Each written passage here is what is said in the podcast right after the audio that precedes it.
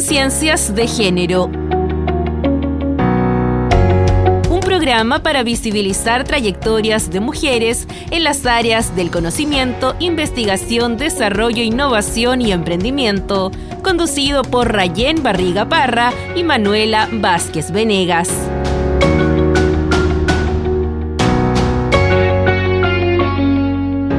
Les damos la bienvenida a un nuevo capítulo del programa Conciencias de Género por Radio Universidad de Concepción y hoy nos acompaña una nueva invitada, Marianela Camaño Saavedra, académica de la Facultad de Arquitectura, Urbanismo y Geografía. ¿Cómo estás, Marianela? Hola, Manuela. Muy bien. Muchas gracias por la invitación a ti por hacerte un tiempo y compartir con nosotras en este programa que ya viene siendo de los últimos de esta primera temporada. Y en este programa nos interesa difundir diversas trayectorias de mujeres en distintos ámbitos del conocimiento, la innovación, la ciencia y la investigación. Y en esa línea tú tienes un rol multifacético, interdisciplinar. Eres cantante, eres académica, investigadora, arquitecta, te dedicas también a la escénica. Entonces quería saber eh, cómo haces para compatibilizar todas estas disciplinas en tu diario vivir. Sí, soy además mamá. Otra, otro más. Sí, eh, bueno, mira, nace un poquito como, yo creo que proviene desde el lugar donde yo nací, digamos, de la familia que nací, donde estuvo siempre presente eh, el gusto por la música, por asistir a, distintos eventos culturales. Eh, y, eso fue como en paralelo a mi, yo diría que mi curiosidad, que es como un poco lo que, lo que conecta todo, esa curiosidad por aprender, por experimentar em, la música. Eh, desde la música llego cantando en el coro sinfónico a la ópera. Eh, como arquitecta, también al diseño de los espacios escénicos. Después hice un, un posgrado en Barcelona sobre em, arquitectura efímera que enlazaba todo esto, ¿no? La arquitectura temporal. Eh, la escenografía, las intervenciones sonoras del espacio público y así como que se ha ido conectando, ¿no? Esto. Eh, además tuve la oportunidad de trabajar cuando estaba recién titulada eh, con un equipo de científicos en el, en el diseño del Centro de Biotecnología. Incluso antes de eso, antes de titularme, porque estuve también trabajando mi proyecto de título en un centro de biotecnología acuícola. Y como yo soy curiosa, me gustaba eh, aprender de las otras disciplinas para poder como arquitecta también desarrollar proyectos que facilitaran y abrieran em, nuevos procesos o mm, los actos. Nosotros llamamos en arquitectura el acto y el espacio, ¿no? Como que estos actos se dieran de mejor forma en el espacio. Entonces me involucré mucho con los científicos, con la ciencia Recuerdo haber trabajado aquí en el microscopio electrónico como estudiante de arquitectura, entendiendo las estructuras básicas eh, de a un nivel microscópico, desde ahí conectarme con la arquitectura a una mayor escala. Entonces, siempre estuve como a través de esa curiosidad indagando y en distintos ámbitos, ¿no? en distintas disciplinas y entendiendo también que uno como profesional debiese intentar traspasar esas, esas fronteras ¿no? del, conocimiento, de, los, de, las disciplinas, para enriquecer el conocimiento propio de tu área. Y, y, por eso me gusta tanto la arquitectura, porque siempre estamos conectados con diversas áreas para las cuales trabajamos. Y, y, yo creo que desde ahí parte justamente esto, como de no encasillarme en un lugar, abrirme y sentir que eso es bueno, porque también me pasó que muchas veces me juzgaron porque, claro, andaba aquí en la música, en el diseño escénico, trabajando con gente de teatro. Como que no te decidías. Al otro día con científicos diseñando laboratorios, ¿no? Y, y a mí me parecía que eso, en el momento igual me sentí media culpable, así como, no, tienes que especializarte en un área. En una línea específica. En una línea específica. Y cuando me fui a vivir a Europa, me pasó, siempre lo cuento, todo lo contrario. Me decían, qué maravilla, que mm. esto es, fantástico que lo que tú haces conectando y, entrando y saliendo de distintas disciplinas. Eh, y, me parece que ahora estoy mucho más como mujer también más orgullosa y empoderada de eso. Y, es algo que también intento transmitirlo como académica en, en la, en la facultad donde yo trabajo y en otros ámbitos también. Desde ese punto interdisciplinar, eh, recordar un poco lo que fue ayer la actividad en la que participaste como panelista, el Caleidoscopio de Mujeres, una iniciativa construida colaborativamente entre Luco Género, el INES de Género, eh, la Dirección de Equidad de Género, Luco Interdisciplina, Ciencia 2030, Ingeniería 2030, que resume esto. ¿Cómo fue la experiencia de compartir con panelistas tan distintas de áreas tan eh, que parecieran que no, no convergen de algún punto? Sí, eh, me pareció fantástico. Eh, un aprendizaje más, ¿no? Porque aquí hay mujeres que vienen de los territorios, del trabajo con las comunidades. Eh, y yo tenía un pie en la academia y un pie también en los territorios y con las comunidades. Entonces ahí había también distintos enfoques, miradas, experiencias. Y al final yo siento que lo más bonito es que conectamos desde esta mirada femenina, ¿no? De cómo hacemos las cosas en los lugares eh, desde crear confianza, escenarios a partir de, la delicadeza también que las mujeres podemos aportar desde el manejo de las emociones, ¿no? que no es algo que está, está separado de, nuestras, de nuestro trabajo eh, diario con los colegas, con las otras mujeres del campo, como nos contaban ayer, que me pareció muy bonito, valorando también todo lo que nosotros traemos y podemos aportar desde el aprendizaje de nuestras ancestras, nuestros ancestros, nuestras familias, nuestros núcleos, nuestras poblaciones, eh, todas nuestras experiencias de infancia, ¿no? que al final es lo que nos conecta, más allá del cartón o de lo que dice nuestro título, esas cosas esenciales son las que nos hacen comunicarnos, traspasarnos conocimientos y saberes y, colaborar, porque yo creo que ese es el tema de ahora, no competir, colaborar. Para recordar a nuestra audiencia, ayer en la tarde Marianela participó en la segunda jornada en el Caleidoscopio de Mujeres junto a la organización Anamuri y Corafem, con Mónica Ormazábal y Cindy Salazar, una exponente como Marianela desde la arquitectura, la escenografía, otro exponente de Anamuri desde la función campesina, el trabajo en los territorios, y Cindy Salazar desde su profesión como abogada y ayudando a las mujeres que son víctimas de violencia de género. Y eh, para cerrar este tema, ¿cuál es el aprendizaje que tienes tú sobre crear este tipo de, actividades colaborativas? Eh, tú trabajas en ello, te dedicas a eso en tus proyectos. ¿Cuál es el mayor aprendizaje en torno a eso? O sea, yo creo que eh, yo como académica, y lo decía ayer también, he aprendido muchísimo trabajando con las comunidades en los territorios. Mi última experiencia como codirectora de la Bienal concepción de arte y ciencia fue eh, trabajar en el territorio de la Caleta del Medio de Coliumo, en su escuela básica, con un equipo de mujeres fantástico, porque en esa escuela son un 98% mujeres, partiendo por su directora, que es una persona de la que yo aprendí muchísimo, eh, digamos, actitudinalmente, cómo ella lidera un equipo, cómo es capaz de involucrar a sus profesoras y profesores, auxiliares, todos en un proyecto común eh, con el fin último también de generar eh, experiencias eh, relevantes, memorables en los niños y niñas, que estamos seguros y seguras que van, van a van a cambiar el mundo, sus mundos, sus entornos, ¿ya? Entonces yo creo que eso es lo que nos mueve y nos moviliza. Lo mismo pasaba ayer con las otras compañeras que estaban en distintos territorios, con distintos grupos. Yo siento que hay algo que te moviliza eh, que te hace mucho sentido y que tiene que ver con esa transformación de nuestros propios mundos, de construir nuestros propios imaginarios eh, y de mm, compartir los problemas eh, para en, en comunidad poder abordarlos. Porque cada vez hay un mundo que tiende justamente a alienarnos, ¿no es cierto?, a estar cada vez más, más pensando en el individuo. Y yo creo que nosotros estamos instalando un tema que va hacia lo colectivo, hacia lo lo comunitario y, con todo lo que eso significa también, no solamente en la idea romántica de la comunidad, con, todas sus complejidades, ¿no? con todo lo que eso significa. Pero yo creo que por ahí eh, nos conectamos con experiencias eh, vivas y experiencias reales. Y desde ahí emerge ese conocimiento, no, no solamente desde, desde una teoría, sino que desde una práctica. Vamos a seguir conversando sobre el proyecto bienal, pero vamos a ir primero a una pequeña pausa musical y volvemos en poco con nuestro programa Conciencias de Género.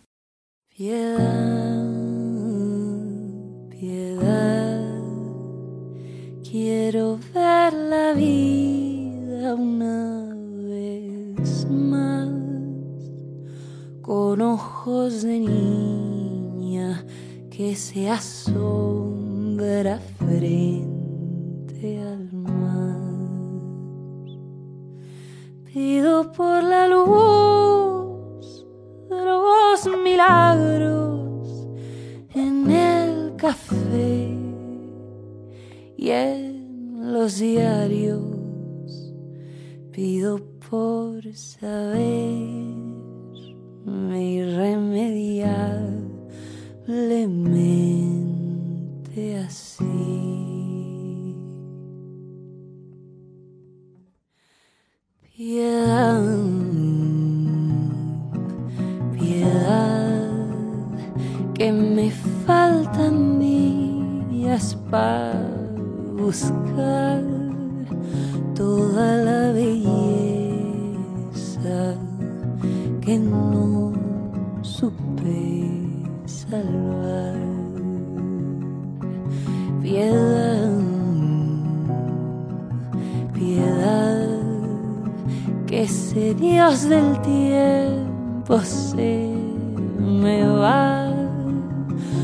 marcando compases que yo no quiero bailar. Pido por la luz de los milagros en el café y en los diarios. Pido por saber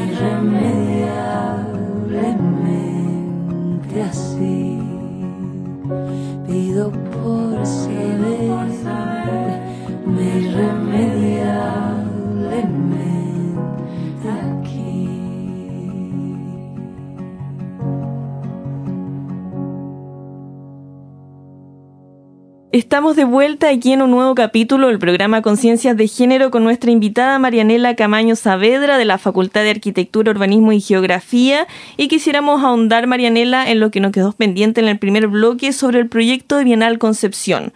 eh, titulado Construyendo desde las comunidades el arte, la ciencia y la cultura. ¿Cuál es la base, el objetivo de este proyecto y cómo se desarrolló? Mira, este es un proyecto que tuvo una primera versión cero, le pusimos nosotros como experimental y eh, que era un sueño, la realización de un sueño que ha ido creciendo orgánicamente. Esto fue el año 2019, nos, nos juntamos eh, un grupo de cuatro académicos que proveníamos del arte y la ciencia, la astronomía, la biología, la arquitectura, eh, los dos que somos arquitectos, uno es arquitecto fotógrafo y yo soy arquitecta escenógrafa. Entonces, eh, primero teníamos como, como inquietud eh, que lo que nosotros estábamos, de cierto modo, desarrollando dentro de la academia llegara a las comunidades, se conectara y con las comunidades, eh, rompiendo un poco estas barreras que te decía yo antes, disciplinarias, que las parcelas entre la ciencia y el arte por un lado y por otro. Eh, y poco a poco se fueron develando distintas cosas. En esa primera versión invitamos a un grupo de 25 personas, artistas, científicos y miembros de una comunidad que elegimos en ese momento, que fue la Caleta del Medio Coliumo. Eh, su escuela básica, profesores que vinieron en ese momento. Y, eh, y la, la, verdad que fue más que todo conversar en, pri en primera instancia. Ocupamos una metodología conversacional de poner en común ciertas cosas, construir confianza y desde ahí empezar a co-crear. O sea, juntos pensar cómo iba a ser esta primera versión de la Bienal, qué era lo que eh, se necesitaba en ese territorio en particular, cómo nosotros podíamos aportar a ello.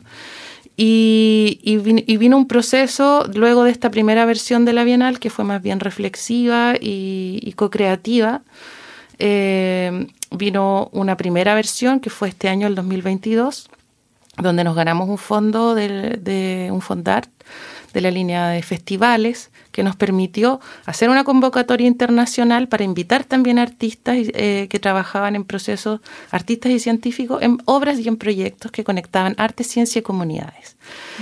Eh, entonces, eh, esto ha ido creciendo, ¿no? Estuvimos durante dos años trabajando con la Escuela de la Caleta del Medio. Por ejemplo, voy a dar algunas, algunas referentes en eh, co-crear didácticas para los profesores de básico que hacen eh, las disciplinas de arte y ciencia, ¿no? Eh, los mismos profesores. Entonces, ¿cómo, ¿de qué manera con, a través de una didáctica podía un profesor enseñar arte y ciencia, de una experiencia, ¿no? Entonces, recuerdo mucho a la profe Evelyn Aranea que eh, trabajaba eh, rescatando, por ejemplo, conversábamos en las conversaciones con toda la gente de ahí de, de la caleta, cómo había un artesano que trabajaba en una artesanía propia del lugar, de unos barquitos que flotaban, que los hacía a través de la puya, por ejemplo, las hojas de la puya, que crece ahí en, en ese territorio. Entonces era una artesanía eh, que se estaba desapareciendo porque estaba en manos de una familia. ¿Cómo ponemos en valor eso? ¿Cómo lo aprendemos de este artesano miembro de la comunidad? ¿Cómo aprendemos, por ejemplo, a través de, flot de hacer flotar eh, un barquito de física, cómo a través a la profe se le ocurría a, que también tenía que pasar contenidos que tenían que ver con los circuitos eléctricos, la electricidad, y si le ponemos luz a este mismo barco, y si lo hacemos flotar y le ponemos luz, y con todos los niños vamos a la playa y hacemos, eh, hacemos esta experiencia, eh, y, y, sin querer estamos, bueno, querer, queriendo, pero claro. estamos enseñando a través de una experiencia memorable sobre patrimonio de, de, un territorio, sobre botánica, ¿por qué no? La puya, una especie eh, endémica también de, de, ese territorio, etcétera, de electricidad. Claro. Eh, y todo eso en una, en una conversación, en una comunión, en una co-creación.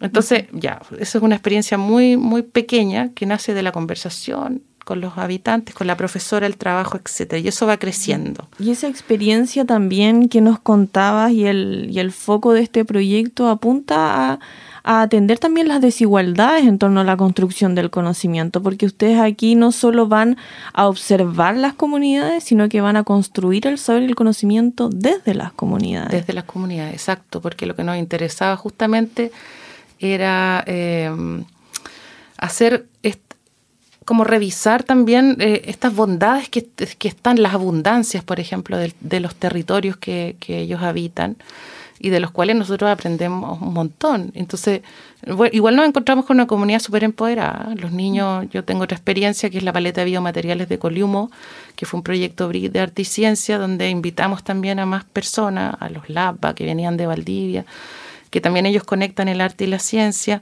a través de la construcción o la investigación de biomateriales. Eh, cómo nosotros salíamos a caminar con los niños por el territorio. A ver, observemos cuáles son las abundancias de este territorio. Por ejemplo, en la orilla del mar y los niños recolectaban, no sé, algas, por ejemplo, conchas, etcétera y ellos sabían perfectamente qué algas estaban recogiendo. Esto no, esto no es lucha, esto es luga, no, esto no sé qué, esto es la, la lechuga de mar, y se la comían con confianza. Entonces, ah. todos los que venían decían, estos niños conocen muy bien su territorio, lo que pueden, uh -huh. lo que pueden comer, lo que pueden tomar, lo que pica, lo que muerde, lo que no sé qué. Entonces, están, están muy como eh, empoderados y en conocimiento de su, de su territorio, pero cuando aprendieron a hacer nuevas cosas con eso que estaba ahí en abundancia, como los biomateriales, como acuarelas, uh -huh. a través de las que nos narraron su historia con esos materiales y sus historias familiares, y ahí toma otro sentido, cobra otro sentido. Incluso los papás nos decían, oye, ahora cuando hacemos un patache de jaiba y quedan todas esas conchas, los niños las empiezan a moler porque hacen pigmento. Entonces, como, eh, y saben que a través de esos pigmentos ellos pueden hacer acuarelas, por ejemplo. Entonces hay cosas súper bonitas que además tú te das cuenta que desde la escuela penetran a las familias. Entonces ahí hay, hay, una cosa transversal que es muy, muy bonita también. Y otro punto que me gustaría abordar, Marianela, en este trabajo con las comun comunidades, tanto con la Bienal, con el proyecto en Coliumo, ¿cómo es la participación de las mujeres, de las niñas en estas instancias? Porque también pasa que en las aulas quizás se da más fácil esta segregación de que los niños van a, a trabajar en ciencia y tecnología, las niñas van a trabajar en otras disciplinas. Eh, ¿Han visualizado quizás desigualdades en torno a la participación de mujeres, niñas quizás, y, y niños en estas instancias? ¿O cómo lo hacen quizás para trabajar con un grupo conjunto y que no, que no, se, no se separan, no haya segregación? O sea, yo creo que por lo menos mi experiencia con esta escuela en particular es que las mujeres aquí son muy valoradas, eh, son líderes y partiendo desde su directora, sus profesoras, que el cuerpo académico es fundamentalmente de mujeres. Eh, y vimos, lo vi también yo trabajando muy de la mano del sexto básico, por ejemplo, que es el que más conocí, pero también en otras experiencias, el quinto, el séptimo y octavo, los niños de, de la educación de la primera infancia, etcétera. Ahí eh, yo lo vi como, veo que en los niños no, no existen esas divisiones. Oye, yo voy a hacer esto y tú esto. Cada vez menos, ¿no? Eh, quizás los adultos somos los que, que, que los llevamos hacia esos lugares así Claro. como donde se vinculan disciplinas a género, ¿no? Eh, pero acá eh, yo vi niñas muy empoderadas, las trajimos también al curso, que fundamentalmente son mujeres, las trajimos al Centro de Biotecnología, aquí al GIVMAR, que es un, es un laboratorio súper interesante que trabaja con algas, para que ellos vieran también hasta dónde, el camino de la alga que ellos lo ven todos los días en la playa, hasta dónde, Hasta dónde llega. hasta dónde puede llegar y más, ¿no? Porque ahí se está experimentando también, se están viendo escenarios de futuro, eh, están- se están viendo productos que, de exportación, ¿no? Hay patente, hay conocimiento ahí súper relevante y ellos experimentaron en esos laboratorios con los científicos, los recibieron.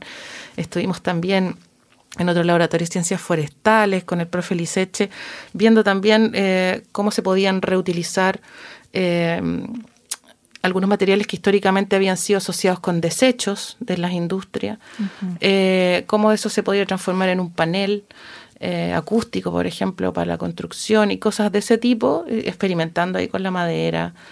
Y eh, en realidad vimos que son niños, si bien es cierto, de escuelas rurales, alejadas de contextos que nos pueden parecer súper empoderados, con opinión, y estaban todos los científicos impresionados de eso, ¿no? Porque ellos también habitan lugares que son muy respetuosos, que son muy humanos, eh, una enseñanza a una escala humana, y yo creo que eso hace una diferencia sustantiva. Eh, las mujeres acá la llevaban, ¿eh? las niñas, hay que. Qué bonito aprendizaje. Eh, me gustaría ahondar más en el proyecto que mencionaste brevemente de paleta biomaterial de Coliumo. Brevemente, si nos puedes contar cuál fue el objetivo y el desarrollo de este proyecto. Bueno, el objetivo de este proyecto era conectar el arte y la ciencia, ¿no? Eh, apreciación de un paisaje, de un territorio, de sus abundancias, eh, entender que a través de esta experimentación con lo, respetuosa también con, los materiales que existen y que se pueden volver a un ciclo natural también de forma eh, no agresiva con el medio ambiente, que es algo que los niños también están bien empoderados con eso, ¿no? Con cuestionar algunas cosas que, que no tienen una vuelta eh, amable, ami- amigable con, con el medio ambiente. Entonces construimos, eh, en, durante cuatro meses trabajamos con el Laboratorio de Biomateriales de Valdivia, María José y Alejandro, que vinieron desde Valdivia justamente a trabajar con los niños en unas metodologías muy sensibles, eh, muy receptivas también de, los saberes que ya existían en ese lugar En con los niños, exacto, con las comunidades y aprender mucho ellos también de, de este, de, de implementar esta metodología de trabajo con los niños. Hay cosas que funcionaron súper bien, hay otras que menos, entonces también nos sirve como para ir avanzando hacia una vuelta de implementar esto.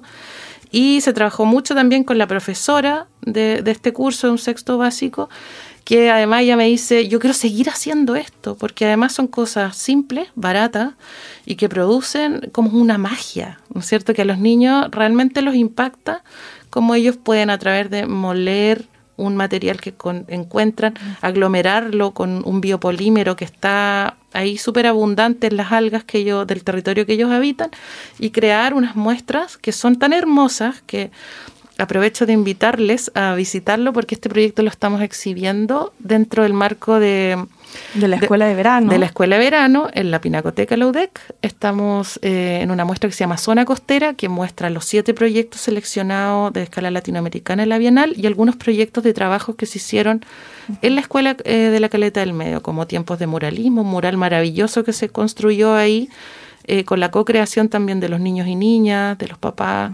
De los profes y este proyecto de la paleta de biomaterial, entre otros. Está la invitación entonces para nuestra audiencia. Lamentablemente ya nos quedamos sin tiempo, Marianela pasó volando, así que despedirnos, recordar que este programa Conciencias de Género es un trabajo colaborativo de la Dirección de Equidad de Género y Diversidad Sexual, el INES Género UDEC, Proyecto UCO Género también, Ciencia 2030, Ingeniería 2030. Muchas gracias, Marianela, por acompañarnos. No, gracias a ustedes. Hasta la próxima.